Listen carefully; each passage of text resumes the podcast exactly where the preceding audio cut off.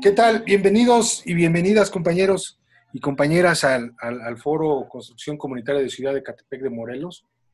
Eh, como les comentamos la sesión anterior, hoy tenemos la posibilidad de escuchar y conocer a Ariel Rojo. Ariel Rojo es eh, diseñador y arquitecto y ha hecho trabajos excepcionales en distintas partes de, del país, no solamente en la Ciudad de México, sino también fuera de la Ciudad de México.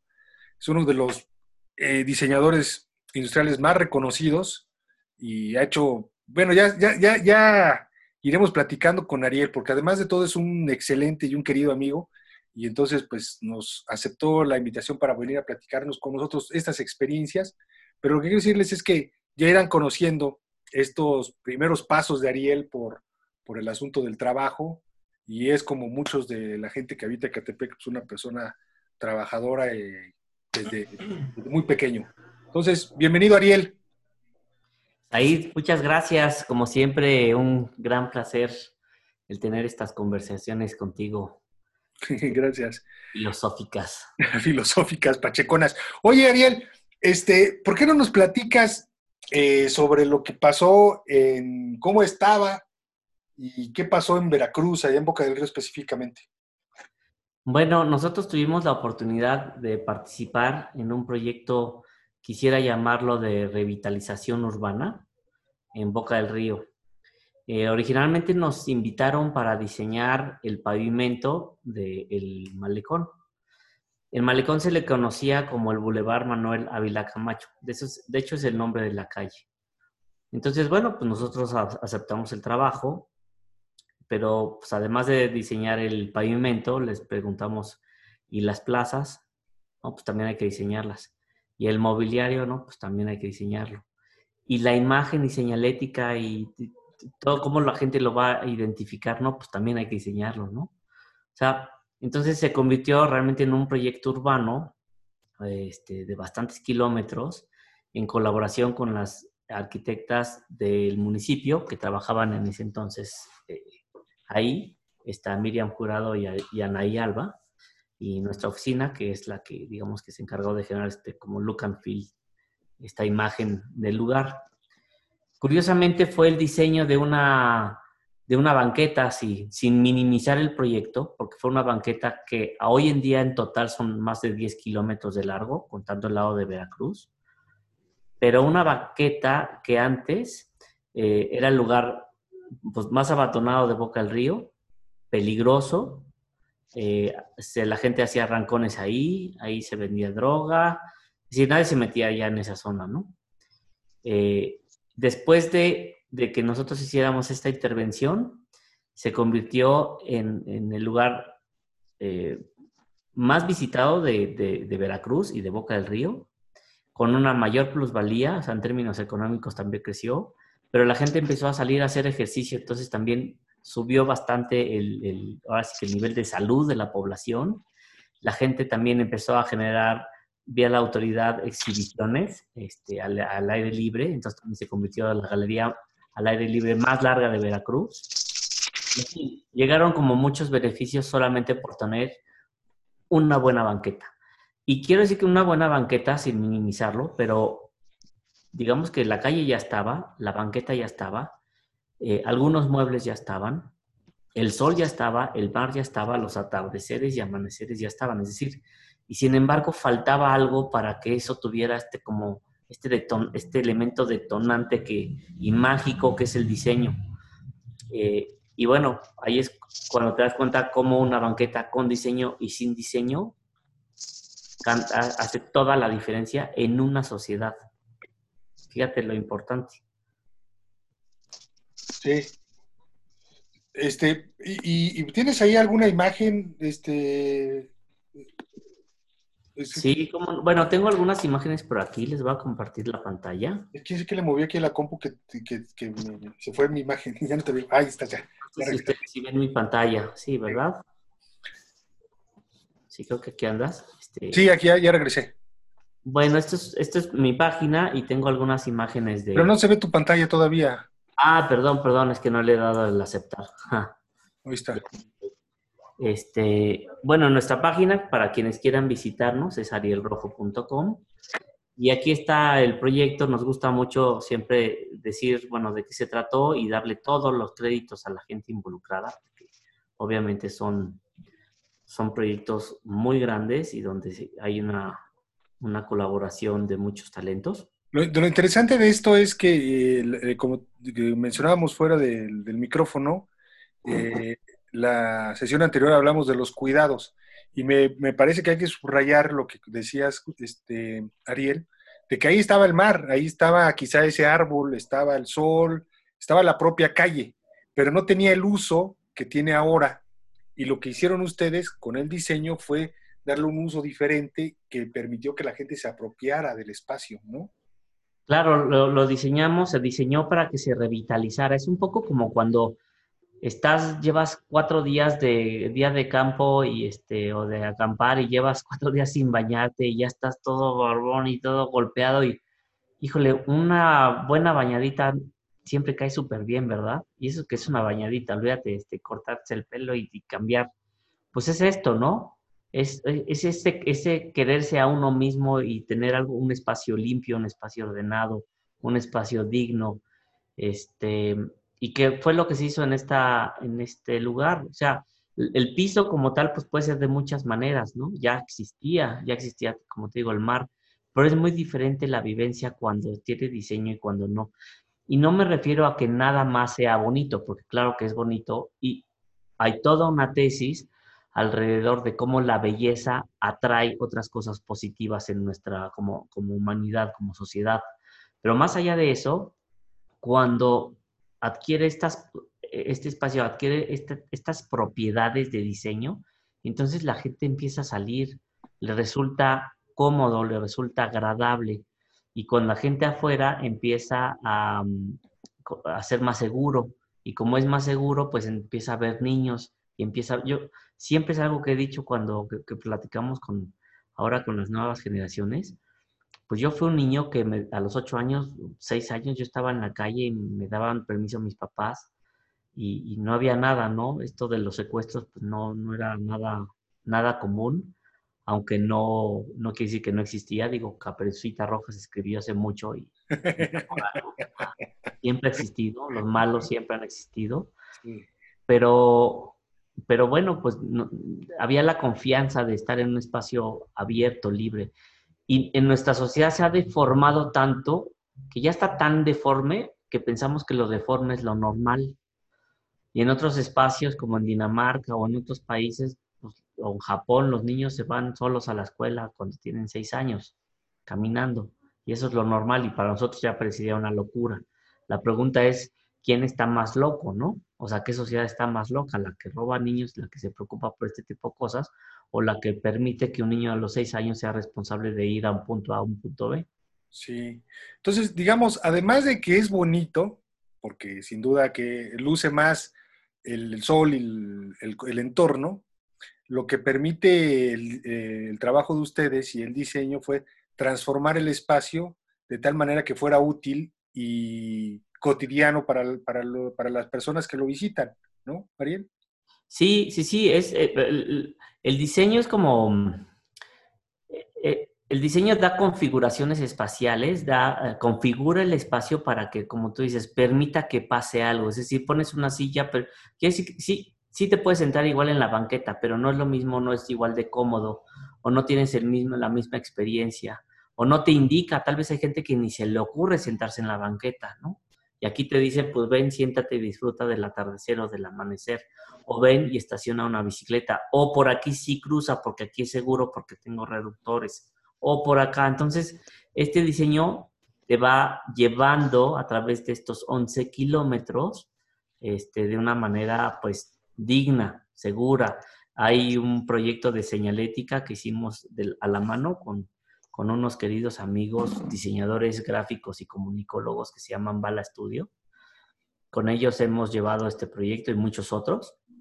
Este, ellos son los que diseñaron la imagen, diseñaron la, parte de comunicación, todos los iconos eh, de, distrito, de Distrito Boca y posteriormente de Puerto Veracruz. Esa silla, por ejemplo, que está ahí, ustedes la diseñaron también. nosotros diseñamos esta silla y se llama justo silla boca.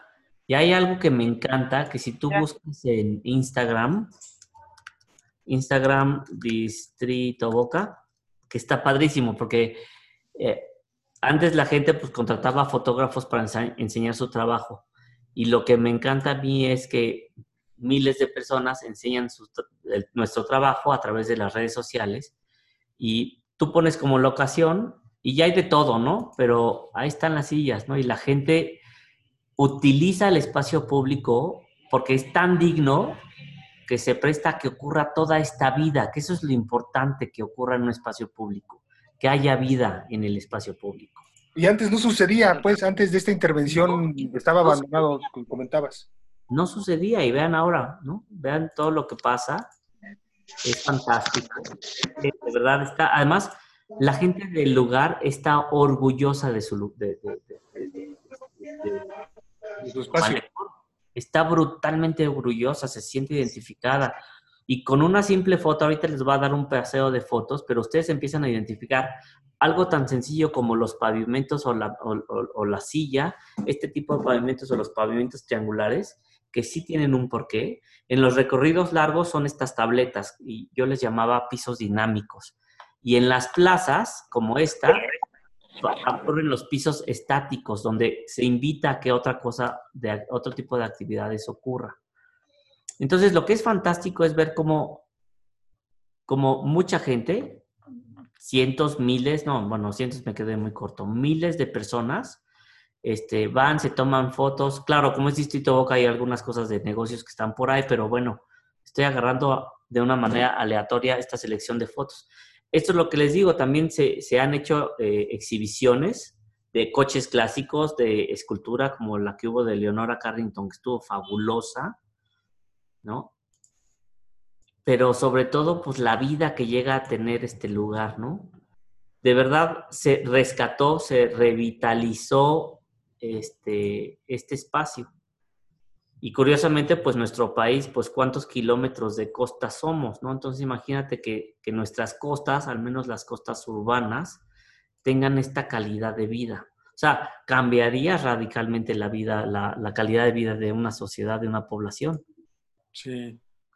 Oye, y eh, esta, mm, ¿cómo se llama? Eh, eh, esta, estas cosas se pueden hacer en cualquier lado, digamos, no hay mar en Ecatepec, pero No, claro, o sea, aquí fue porque era un malecón y se diseñó un malecón, pero el, ah, eh, el, diseño pues puede ser de un espacio público, de un parque, de unas cañadas, de, la calle, de un camellón, de un sistema, de una estrategia de peatonalización de algunas calles dentro del municipio para que tenga una parte comercial, otra no. Hay, hay, una pregunta ahí en el chat este, que dice que si tú diseñaste, no sé si esa pregunta o afirmación, las bicicletas que están en todo CDMX y que también apareció por ahí una de repente. Sí, sí, sí, es, de nuestro diseño, es, diseño nuestro. Ok. O sea, digamos, son de las cosas que pueden cambiar el entorno de manera muy sencilla, ¿no? Claro, van siendo, y también dentro de nuestros proyectos, y hablando como diseñador, van siendo como nuestras firmas que de repente van, van, van este, apareciendo en diferentes proyectos en los que hemos estado. Sí, me refiero a que, no necesariamente, digamos, hay que transformar un malecón sino poniendo em, esta, esta, transformación puede ser en elementos muy pequeños como una cosa para que la gente ponga sus bicicletas ahí, ¿no? Sí, en algunos Se le va a dar un uso diferente al espacio. O sea, el diseño es hasta cierto punto, y hay, hay diseño estratégico, y entonces el diseño de una urbe definitivamente tiene que ser estratégico. Y antes de empezar a, a diseñar una banqueta o un módulo o una silla, para el malecón o para el espacio que sea, hay que entender qué es lo que ocurre hoy en día y qué es lo que queremos que ocurra. Porque, eh, el, diseño, proyecta. Nosotros como diseñadores somos eh, diseñadores de futuros, es decir, decimos algo que no existe, pensamos en algo que va a existir y que va a existir y se va a vivir, pero al día de hoy o sea, cuando diseñamos este, este, espacio no existía, no se vivía, no lo tenía la gente en, la cabeza. Entonces tú tienes que diseñar futuros, es decir, vas a diseñar algo para el futuro y cómo quieres que sea este futuro, mejor o peor. O sea, te imaginas la transformación del espacio, pues, ¿no? Sí, eh, del espacio y sobre todo de la gente. Pues, eso es lo más importante. El espacio sin gente, pues, no tiene importancia como tal. Es qué quieres que haga la gente en ese espacio y entonces diseñas ese espacio en base a la gente. Oye, ¿por qué, ¿por qué la necesidad de, ahora sí, de hacer diseño, Ariel? ¿Por qué es importante el diseño, pues?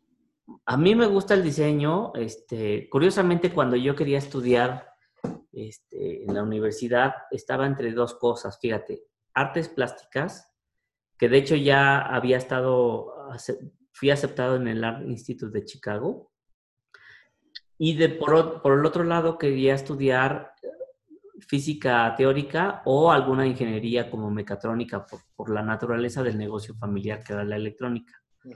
Y un amigo de mi papá, arquitecto, me, comentó que existía la carrera de diseño industrial.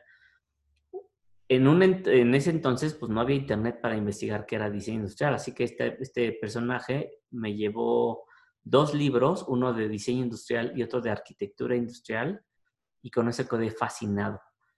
Y porque en ese entonces tenía las dos cosas que yo quería, esta parte como de ingeniería, pero también esta parte artística. Y hoy en día creo que el diseño, además de tener ingeniería, de tener arte, este, tiene filosofía, tiene muchas cosas, ¿no? El, diseño conecta muchas cosas, en realidad. Sí, eh, un poco mi pregunta también iba en torno a la necesidad que tiene la gente que platicamos hace rato de, consumir diseño. No consumir porque esté bonito, pues no porque, ah, mira, pues va a quedar padre, va a decir boca, eh, y la silla tiene forma de boca abierta y está este, la O, ¿no? De, ah, qué, bonito se ve, cabrón, ¿no? Qué, qué, chistoso lo pusieron ahí. ¿Por qué es importante el diseño en términos más prácticos, más, por qué es importante que la gente demande diseño en sus ciudades, Ariel? El, diseño es igual que la comida, hay que saber comer y hay que saber consumir comida y consumir bienes y saber consumir diseño. El diseño o consumir diseño no es porque te rodeas de nada más de cosas bonitas. O sea, como sociedad, y esto no lo digo yo, esto es algo que tiene la ONU a través de los programas de la ciudad, de red de ciudades de diseño.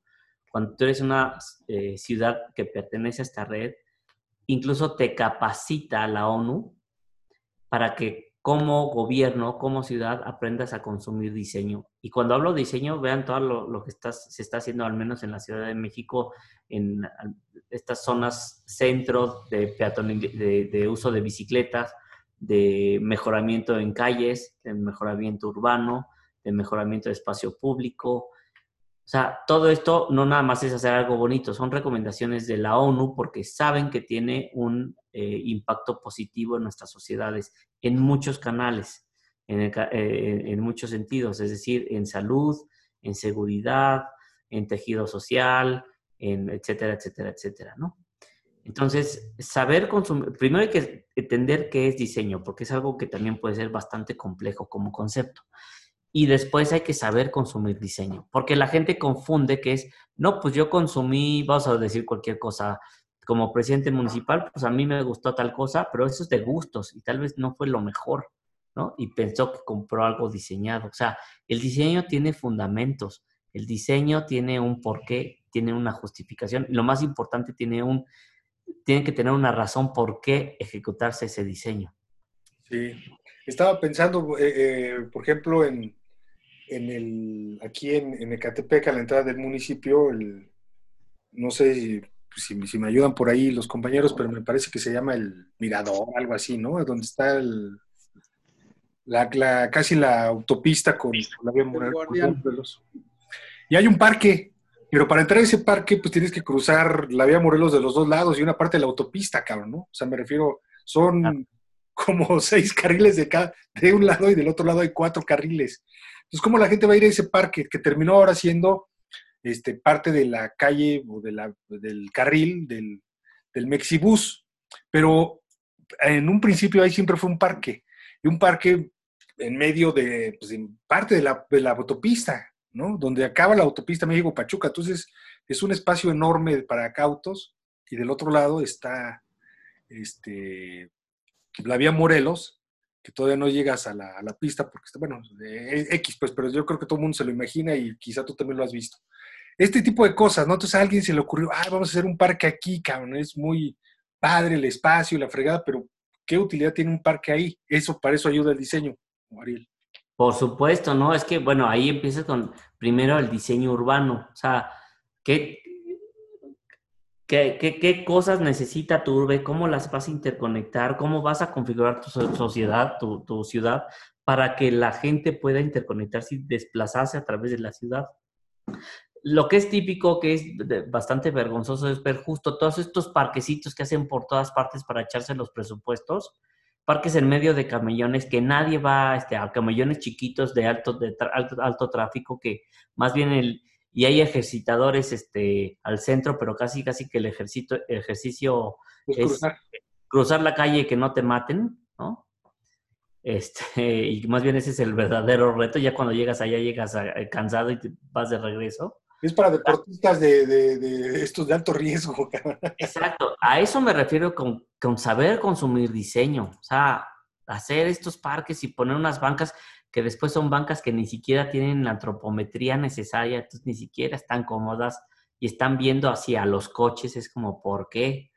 ¿No?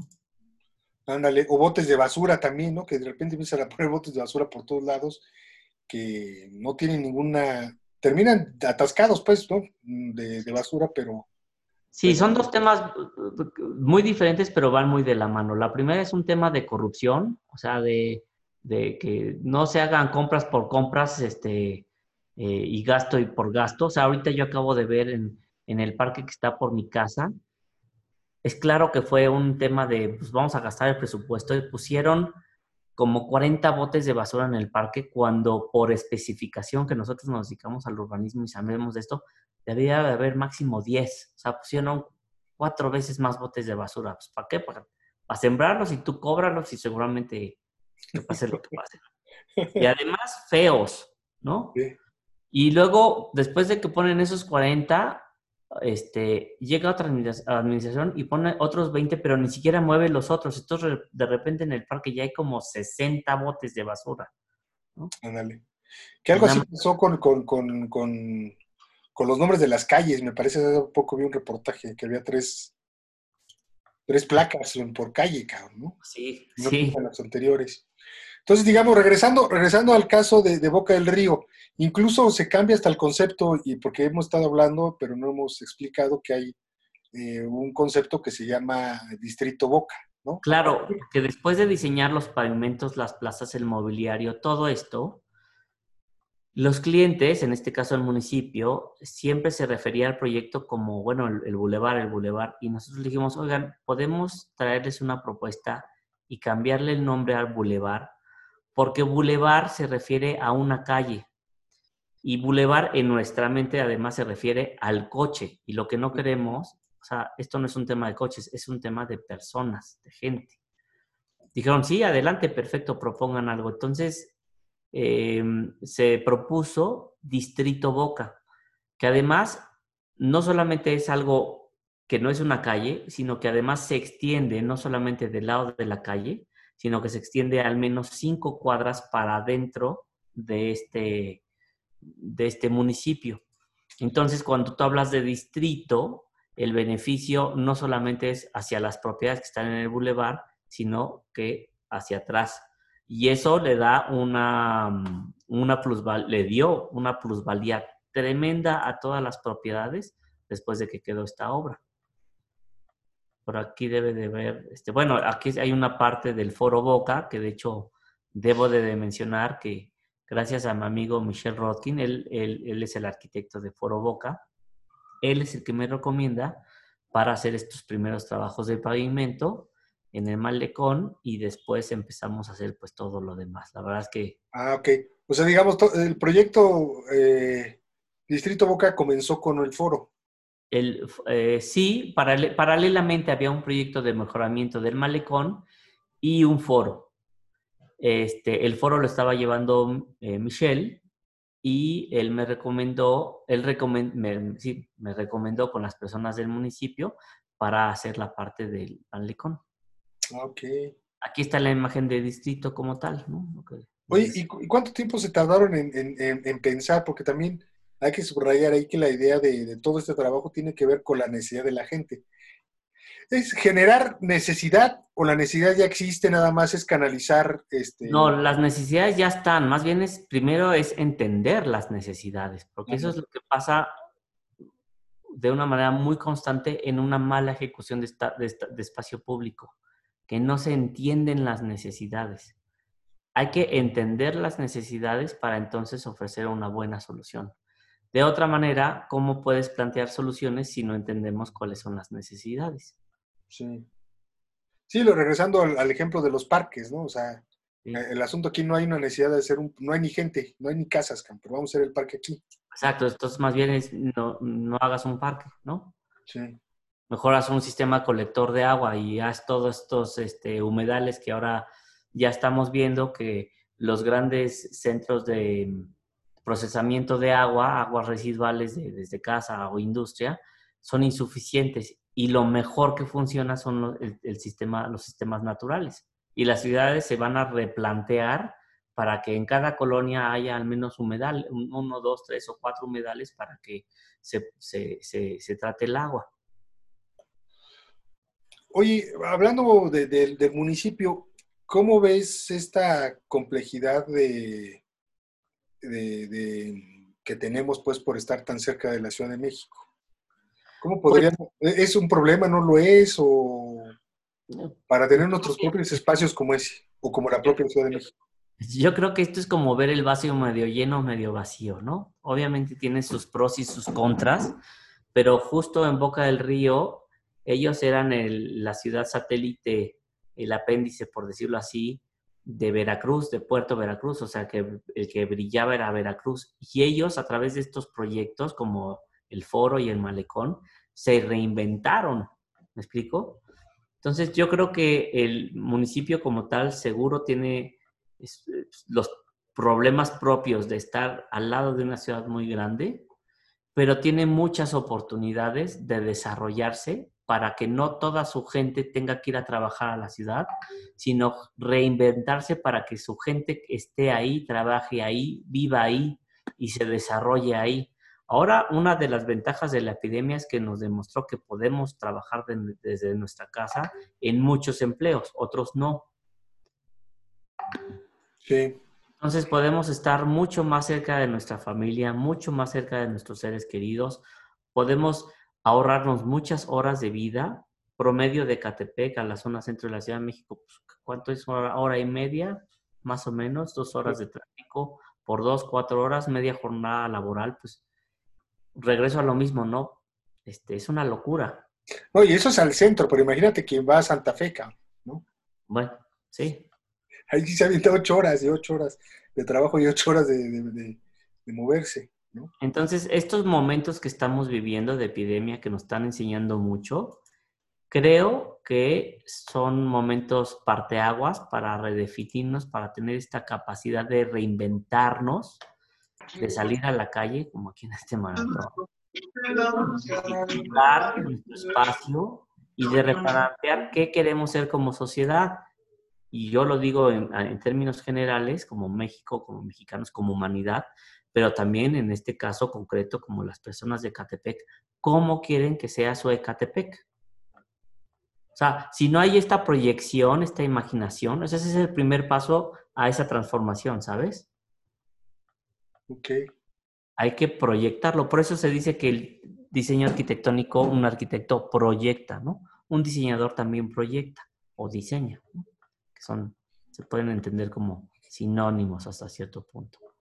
Ya, pues digamos, ahí ya pasaste varias fotos que tienen que ver con, con el marat, con carreras, pues eh, antes no, no, pasaba eso. Pues pasaban muy poco. No caminaban.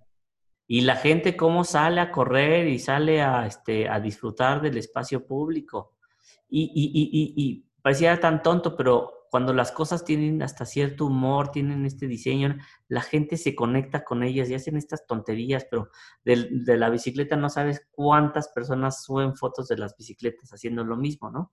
Pero está padre porque vas, vas generando una historia y a, las, a, la, a, todo mundo, a quien no nos gustan las historias, ¿no? Oye, ¿y esos, esos animalitos que están ahí también son parte del, estos son parte también de una colección de, esculturas lúdicas que tenemos nosotros y las instalamos en un parque también en, Boca del Río. Porque son muy setenteras esas, este, son como parque, esos animales son... estos, y estos en específico, les va a platicar de manera paralela, eh, es un tributo a un escultor mexicano de los años 60, 70 que se llamaba Alberto Pérez Soria. Alberto Pérez Soria diseñó las piezas que vemos en los parques del DIF, que tú y yo este, disfrutamos de chavitos y muchas otras personas más, y nunca nadie supo eh, quién fue el autor. Yo conocí al hijo de Alberto, también se llama Alberto, le digo Beto, y me contó la historia de su papá y me contó cómo él llegó al departamento, enseñó las piezas y le dijeron, le dijeron están padrísimas, mañana te hablamos y nunca pasó nada. O sea, es un clavo, claro caso de robo, ¿no? Robo de todo, eh, propiedad intelectual, no hubo créditos, en fin. Eh, alguien las reprodujo e hizo dinero, etc. Entonces le dije, vamos a hacer lo siguiente. Vamos a diseñar una, una línea. Por ejemplo, este es el oso de Alberto, este es nuestro oso, pero tiene que ser lo suficientemente diferente para que lo pueda registrar, para que no nos pase lo que le pasó a tu papá, lo podamos registrar como marca, como escultura, como gráfico, como todo lo que nos pudimos proteger. Y entonces hoy en día los vendemos y le damos una regalía a la mamá de este Alberto, que es la ah, viuda cultor. Esa es la historia de estos animalitos. Sí, no, pues yo lo vi, el, sobre todo el, gorila, ¿no? El chango, ese es... La versión nuestra, y bueno, arriba estaba la, anterior. La, versión remasterizada del, de los parques. Claro, entonces lo que te digo, el diseño no solamente, bueno, sí, son bonitas estas piezas, debo, está mal que lo diga yo, pero pues están hermosas, pero lo importante aquí de esto fue rescatar la memoria de Alberto Pérez Soria, este, de rescatar quién fue, de darle el crédito necesario, etcétera, ¿no? Sí. Vamos a, ver, este, Abraham, tenemos, Sara, tenemos por ahí comentarios o manos alzadas de los compañeros que quieran hacerle alguna pregunta, algún comentario a Ariel. Sí, hay algunos comentarios. Luz María Salazar Aguilar. Dice, muy cierto, se carece de una mirada de mejoramiento vecinal. Gastan un presupuesto tan necesario para que la vida siga. En la colonia La Guadalupana tienen terrenos muy limitados con mobiliario de juegos, pero en realidad se convirtió en un basurero. Eso lo comenta la compañera Luz María. Y Adrix dice, wow, es como un sueño. En Ecatepec las obras no, son, no solo adolecen de estética, sino de funcionalidad. El Mexibus está edificado sobre tubos de gas y las estaciones de igual forma. Y no es responsabilidad de la, de la actual administración, sino de la administración anterior. Y tiene nombre y apellido, por cierto. Eso lo comenta nuestra compañera Alex. Y es todo. Ok, ¿algún compañero que quiera hacer algún comentario? ¿No está por ahí? Este... A mí me gustaría, a mí me gustaría participar. A ver, adelante, compañero. Hola, pues muchas gracias, Said, Ariel. Eh, yo soy Daniel Cibaja, soy el segundo síndico del municipio. Eh, fregoncísimo todo, conozco muy bien el proyecto, no sabía que tú lo habías hecho. Conozco bien a Pico Covarrubias, que fue el que prácticamente como hizo todo el marketing a través de ese, lo que nos, lo que nos enseñaste hoy, cuando hubo ahí un concierto, por cierto, muy, muy padre, ¿no? Es un centro padrísimo, es un malecón, eh, como tú dices, este, impresionante. Yo, fíjate, le platicaba en las reuniones pasadas, yo soy el síndico municipal y yo decidí justo meterme a, meterme a, recuperación del espacio público. Cuando todo el mundo se peleó otras comisiones, yo quise esta comisión porque creo que lo que bien decías tú, ¿no? Apropiarse del espacio público, ¿cómo hacemos que la gente lo, lo sienta suyo, se apropie y a través de eso se genere comunidad? En Ecatepec tristemente no lo hemos logrado y es por ahí mi participación. Eh, desde el tema de la política pública, el tema de rescate de espacios públicos, ¿qué nos puede recomendar en la materia?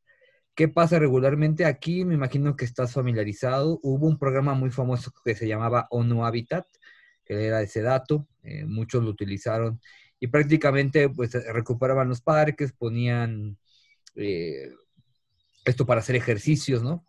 Yo vivo, por ejemplo, en una colonia donde pusieron uno que es famosísimo porque hay, una, hay un barquito que tiene arena y la gente está formada para entrar, ¿no? En serio, está formada para entrar. Lo que te quiere decir es que hace falta espacio público bien diseñado, ¿no? Eso, eso si te lo enseño dirías, ah, pues no tiene nada de, no tiene nada de, de importante o espectacular, pero para que veamos la necesidad de espacio público, de, hace, de que se necesite espacio público, como tú sabes, el PMU está muy proyectado, muy proyectado hacia eso. En Ecatepec nos tocaron cuatro, uno muy grande que es el Jan González, que son más de, eh, si, no, si no fallo, más de seis hectáreas, más de, sí, más de seis hectáreas. Pero, por ejemplo, no están estos componentes que tú, le, que tú llamas como de acercar a la gente, ¿no? De, de sentir, de que haga comunidad. ¿Qué nos recomendarías ahí? ¿Cómo podríamos trabajar? Y sobre todo, eh, dado lo que bien decías ahí, dado esta conexión o que vivimos en la zona metropolitana, pero que en verdad puede parecer muy, muy lejano, pero no hemos logrado impactar de esta manera en la manera de política pública, de hacer un espacio que sí pueda tener un impacto más allá de solamente una banqueta o solamente un juego, ¿no? Se ve, el error yo creo que aquí es que se ve todo aislado y creo que el lo que estás platicando es cómo vemos todo integrado, ¿no? Cómo lo vemos todo un ecosistema social que al final y al cabo confluye y genera, genera comunidad, ¿no? Aquí se ve muy aislado. Eh, repito, la verdad, las inversiones eh, que se han hecho no han dado el fruto necesario y sí me gustaría que nos comprometemos a hacer una agenda al respecto. Aquí también está la compañera Azucena, diputada local, están varios compañeros, y saber cómo podemos colaborar, cómo podemos hacer para que esto se haga realidad acá en Ecatepec.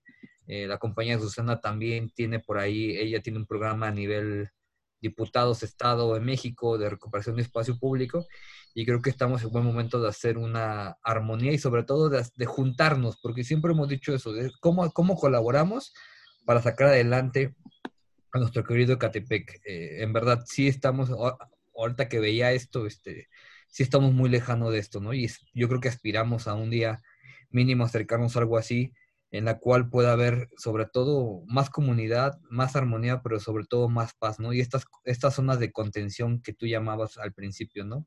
Que haya espacios públicos, que haya eh, comunidad. Así que pues muchas gracias y felicidades por el gran trabajo que, han hecho allá. Daniel, este, pues antes que nada, de verdad, muchas gracias. Este, gracias por tus palabras. Pues eh, voy a hacer como este, el, abogado del diablo y el diablo mismo y el ángel. pero seguramente partiré de algo muy, muy obvio, pero bueno, para quienes no conocen este tipo de, procedimientos, pues todo esto nace de estudios, ¿no? pues estudios desde que se hacen estudios sociales, quién vive, quién, este, quién está ahí, quién está habitando, la población, las edades, este, saber qué es lo que se, se identifica. Esto es igual que un enfermo, hay que hay que, hay que hacer un diagnóstico previo. Pero el gran problema que tú mencionas justo es que luego las son todas muy, muy aisladas. Y es cuando ves que, que, este tipo de proyectos, pues o la gran mayoría de estos proyectos tienen esta poca gracia, ¿no? Entonces, por el lado cuantitativo, es relativamente fácil adquirir la información necesaria para un proyecto como estos. Y que lo más seguro es que ya la tienen o si no, se genera relativamente fácil. Hay muchas metodologías para ello. El gran reto, y ahí es donde me voy a ver un poco medio místico en este sentido, pues es la magia del diseño y del diseñador. O sea, sí hay que tener magia. Este, y tal vez ese es un gran problema de nuestra civilización, que dejamos de creer en esta, esta cosa en, la, magia de la creatividad humana, en la magia de poder proyectar algo y, sentir, ¿no? Como que nos hemos, eh, acostumbrado a negar eso porque si no somos como raros, ¿sabes? De, de, no tener esta parte de magia. Entonces, esa es la chamba del diseñador, ese es el trabajo o mi trabajo, poder incorporar toda esta información que, tanto la cuantitativa, que son todos los cuántos, quién, cómo, etcétera, que se pueda recaudar, y la cualitativa es cómo le voy a hacer para integrar esto para que sienta la gente tal cosa y tenga esta percepción como lo que ven en, en estas imágenes, ¿no?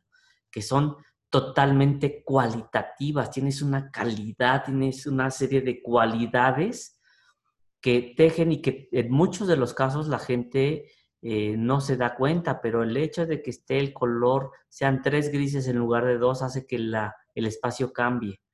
¿no? O en lugar de el gris, pero tengo de este lado unas placas de, de bronce que te dicen los valores de la plaza, porque originalmente ahí, ah, en esa plaza de los valores había tres columnas espantosas con los valores que era amor, trabajo y así, este, pintados con a mano de una manera súper mal hecha y lo pasamos al piso, pero de una manera muy em, solemne, con unas piezas de bronce en muchos idiomas, etcétera. Entonces, ¿cómo hacer estas cosas materiales, llamadas plazas, llamadas sillas, llamadas todo, para que se integre en una sola gran experiencia? Tú, tú dijiste algo muy importante hace rato, cómo integrarlo en una sola cosa. Pero ese es nuestro trabajo. O sea, ese es al menos pienso o considero que si a mí me contratan para hacer este tipo de proyectos, eso es mi trabajo, precisamente. Como el de un músico, ¿no? Como cuando le dices, oye, ¿cómo le haces para componer? Pues no sé cómo, pero pues así le hago. O sea, es ese talento que tienen músicos, es ese talento que tiene el chef y es ese talento que en este caso tenemos los diseñadores. Yo creo también, perdón que me meta, a mí no me preguntaron, pero yo creo, Daniel, que que acercar a gente como Ariel y a otros que Ariel sin duda conoce puede servir mucho. Yo, yo le, le ponía casi como un reto a Ariel hace rato fuera del, del, micrófono, le decía, oye, ¿por qué no pensar en una versión del abierto mexicano de diseño en un municipio gris como Catepec? ¿no? O sea, siempre ese, ese eh, abierto de diseño de, la, de, de diseño de México lo hacen en los lugares más picudos, ¿no? Así más bonito, como este, como entonces, no, vamos a llevar a un lugar más feo, cabrón. Ahí, para que la gente entonces tenga que pensar, digamos, donde haya materia este, de, para, para, transformar. No, lo hacen en Reforma, lo hacen en Alameda, lo hacen en, en los espacios públicos ya rescatados, ya bonitos. Y creo que debería de ser como al revés, ¿no? Ir al espacio que necesita ser transformado este, el, el donde debería ser este tipo de ejercicio. Entonces yo creo que, Daniel, que acercarnos a gente como Ariel y, Ariel, que sin duda conoce a algunos colegas que podrían ayudar a primero traer la idea al, al, municipio y después buscar los mecanismos para transformar el espacio. ¿no? Ariel, ¿qué más puedes platicarnos, maestro? No sé si tienen algún otro comentario. Bueno, continuando lo que tú decías del abierto, originalmente, eh, justo antes del abierto había otro, otro proyecto este, bastante bueno que se llama Design Week, pero ellos justo lo hacían en, en, en, Polanco, en las lomas. Entonces, cuando decidimos hacer el abierto, y por eso se llama abierto, porque quisimos hacerlo lo más accesible y en el centro histórico. Claro, yo sé que es el centro histórico hoy en día Madero, todos estos grandes espacios, pero en Madero justo ocurre algo mágico y muy importante en nuestra sociedad. O sea, puede estar la directora del Fondo Cultural Banamex al lado de un trabajador de correos, al lado de un carpintero, caminando en la misma banqueta, coexistiendo e incluso platicando. Y eso era lo que queríamos que ocurriera, porque cuando haces un evento de diseño que está en las lomas, pues la gente no va a ir, no va a ir si no pertenece a ese lugar, ¿sabes? Porque se sienten aislados, no se sienten eh, bienvenidos o no se sienten, eh, qué sé yo, ¿no?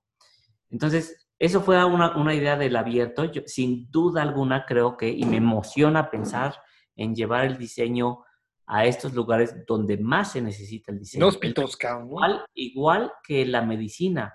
O sea, el diseño es para mejorar la calidad de vida del ser humano. Entonces, es como un doctor, pues, ¿dónde es el doctor más útil? Pues donde están los enfermos, ¿no? ¿Dónde está el diseñador más útil? Donde se necesite el diseño, sin duda alguna. Donde el espacio público no es utilizado de la manera correcta para la gente, pues yo creo, ¿no?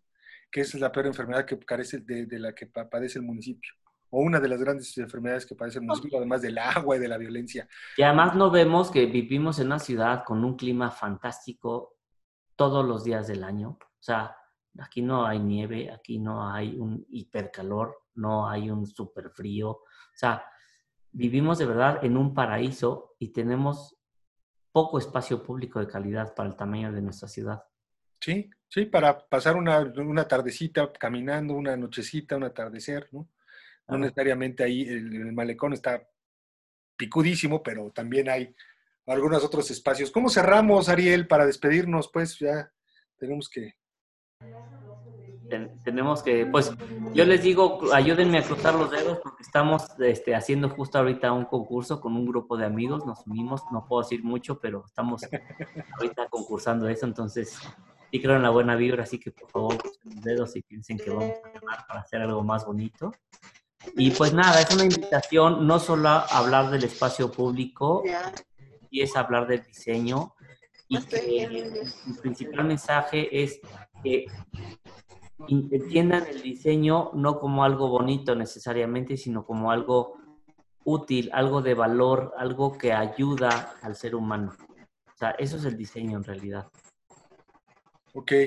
Este, ¿Alguien más por ahí? ¿Habrá algunos comentarios? Estoy viendo de, de Adrix otra vez, de Poncho León, para cerrar ahí con los comentarios de los compañeros. Sí, hay algunos comentarios. De hecho, también nuestro compañero Saúl levantó la mano.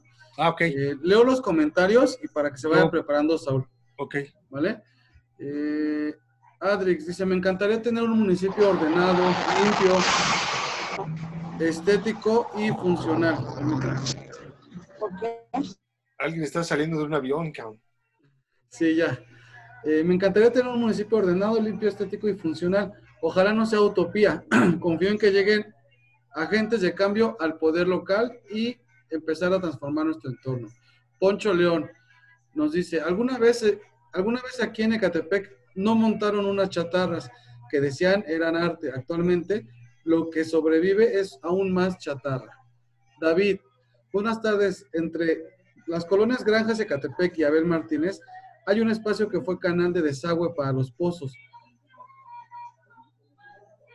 Pero ya está abandonado y ahora solo es el tiradero y panteón de animales, además de ser un refugio de drogadictos. Queremos recuperarlo y poner un centro de salud, un parque, área verde. Dani, Azucena, ¿alguien podría ayudarnos las dos, apoyarnos en las dos colonias? ¿Podemos gestionar? Y eso es todo. Una pregunta para Danio y para Azucena. Y, y, el compañero calzó la mano, ¿no? Y el compañero calzó la mano, sí. Bueno, Saúl, adelante. Saludos, chicos, buenas tardes. Gracias, Abraham, buenas tardes.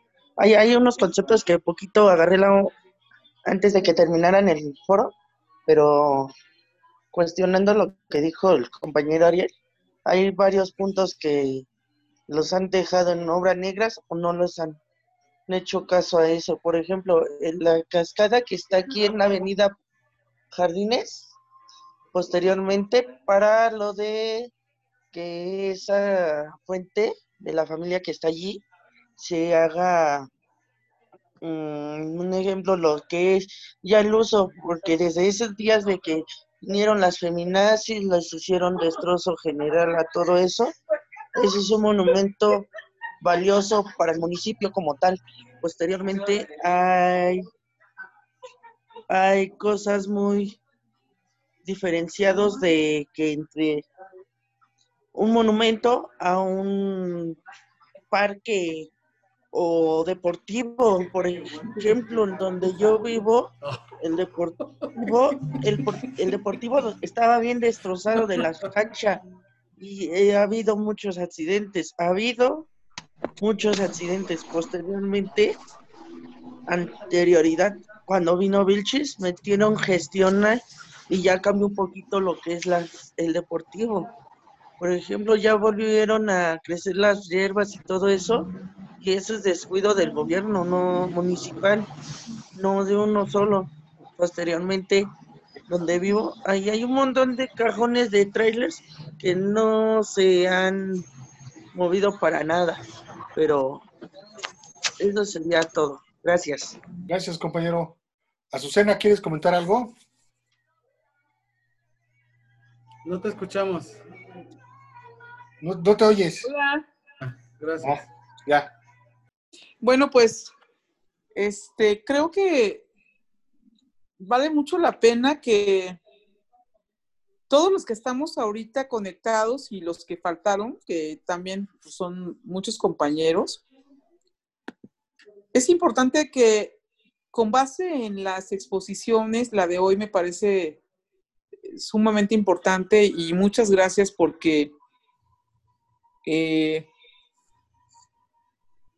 pues se tomen estos, este tiempo para poder compartir con nosotros que somos de un municipio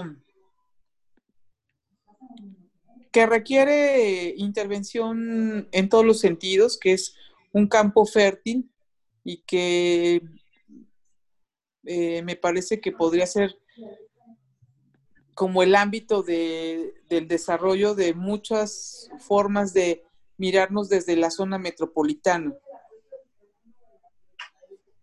Es decir, como cambiarnos el, el chip de pensar a Ecatepec desde otra, otra mirada que ha sido, ha sido inequívoca. Ecatepec es, lo mínimo es lo que ha venido impactando en temas negativos, pero es un macrocosmos impresionante abajo. Y vale mucho la pena que estas miradas eh, que han podido construir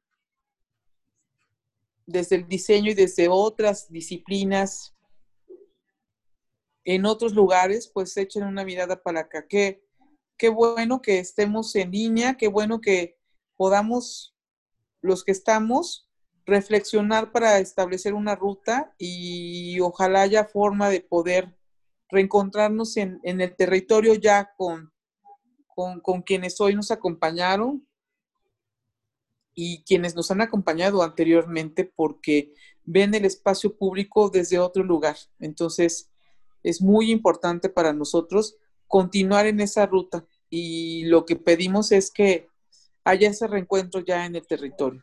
Pues muchas gracias. Gracias, Susana, por la iniciativa de poder este, tener estos encuentros. Gracias, Ariel. De verdad, maestro, un abrazo. Este, vamos a valorar mucho tu, trabajo, estamos en comunicación y ojalá que te atrevas a experimentar con nosotros esta idea de hacer un encuentro de diseñadores en, donde se requiere, en un espacio que eh, es efectivamente, como dice la diputada, un, eh, tenemos la posibilidad, podemos ofrecerles mucho para que ustedes imaginen, ¿no? Porque hay mucho que transformar en este municipio. Yo, como siempre, mi querido Zair, más que feliz de colaborar, así que vayamos, vayan pensando, vayamos pensando, este, y sí, sí, porque creo que el objetivo, así como, insisto, el doctor es curar a la gente, para mí lo que me mueve, mi motor, mi diseñador es que mi trabajo pueda tener una buena repercusión en mi sociedad. Entonces, si me invitan a algún proyecto donde mi trabajo pueda ser positivo para transformar una sociedad, yo estaré más que encantado de estar ahí. Gracias, Ariel, y mucha suerte. Este, bueno, no suerte, no, sino mucho éxito, pues, en tu proyecto. Pues sí, necesitamos ahorita suerte. no, eres un chingón, maestro. Va, va, a salir. Gracias a todos, compañeros. Nos estamos bye, viendo. Bonita tarde a todos. Gracias, bye.